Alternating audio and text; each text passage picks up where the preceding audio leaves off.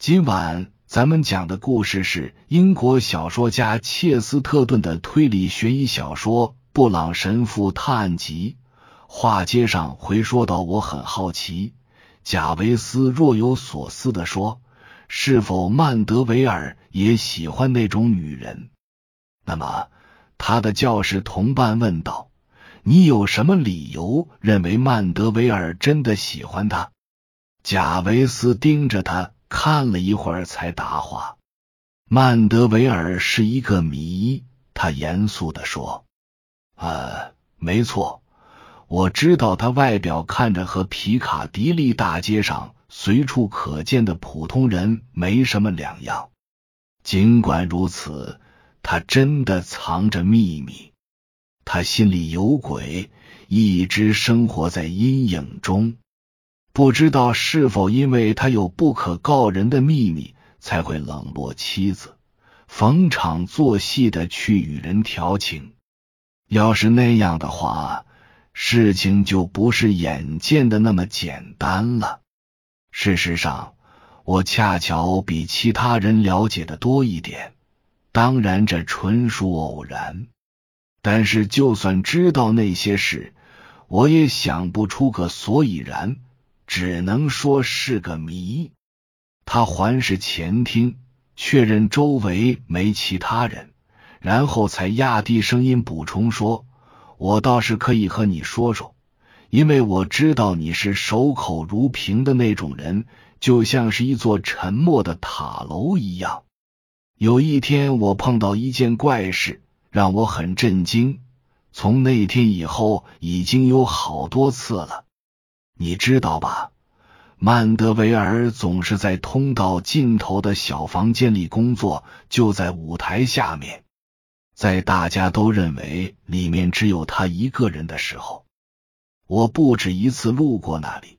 另外，我又刚好知道剧团里的女士们以及所有可能和他有牵连的女人，当时不是不在场，就是在平常的岗位上。所有的女人，布朗神父好奇的问道：“另有一个女人和他在一起。”贾维斯几乎是在耳语：“有个女人总去找他，我们都不认识的一个女人。我甚至都不知道她是怎么进来的，因为没有人经过通道到经理的门前去。但是有一天黄昏的时候。”我好像见过一个人蒙着面纱，或是披着斗篷，从剧场后门出来，像幽灵一样消失了。但是他肯定不是幽灵，而且我根本不相信这只是一般的男女私情。我想这不是偷情，而是勒索。你怎么会这样想？另一位问。因为。贾维斯说着，表情从严肃变成了冷酷。我曾经听到过似乎是吵架的声音，后来听到那个陌生女人冷冰冰的威胁着说：“我是你妻子。”你认为他犯了重婚罪？布朗神父思忖道：“当然，重婚与勒索往往联系在一起，不过他有可能是勒索。”也有可能是在唬人，或许他疯了。这些戏剧圈里的人总会招惹偏执狂的纠缠。你也许是对的，只是我不该急于下结论。说到戏剧圈子，排练就要开始了吧？你不是个演员吗？那一幕没有我的戏份。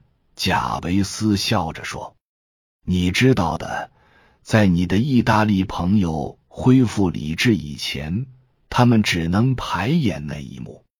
说起我的意大利朋友，神父说道：“我想看看他有没有冷静下来。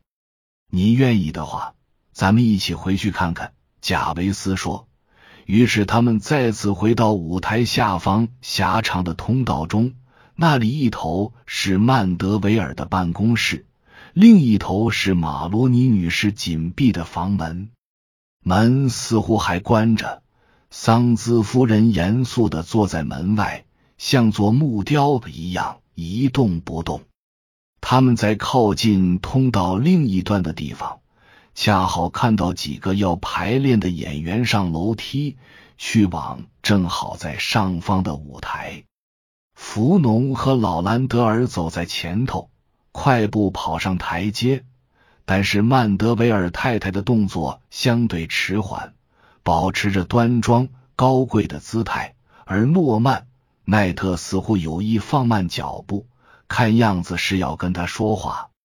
神父和贾维斯经过时无心偷听，但有几句对话还是飘到了耳朵里。我告诉你，有个女人来找他。奈特怒气冲冲的说：“嘘！”女士的声音悦耳。但柔中有刚，你不该说这种话。记住，他是我丈夫。但愿我能忘了这事。奈特说着，便跑上阶梯去了舞台。女士走在他后面，依然气定神闲，前去扮演自己的角色。别人也知道这事了。神父平静的说。但我感觉这跟我们似乎无关。是啊，贾维斯咕哝道：“看来每个人都知道了，不过没人明白到底怎么回事。”他们来到通道的另一端，那名死板的随从就坐在意大利人的门外。没有，他还没出来。女人一脸阴沉的说：“他的小命还在。”因为我时不常就听到他来回走动的声音，我不晓得他在耍什么花样。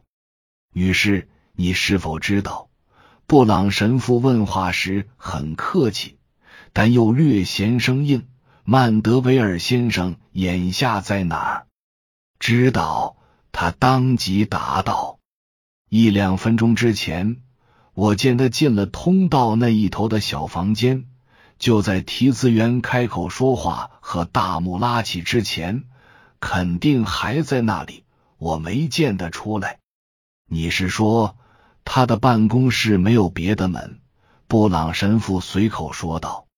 好吧，我想，就算意大利小姐还在生闷气，排演已经全面开始了。没错。一阵安静过后，贾维斯说。我从这里能听到舞台上的声音。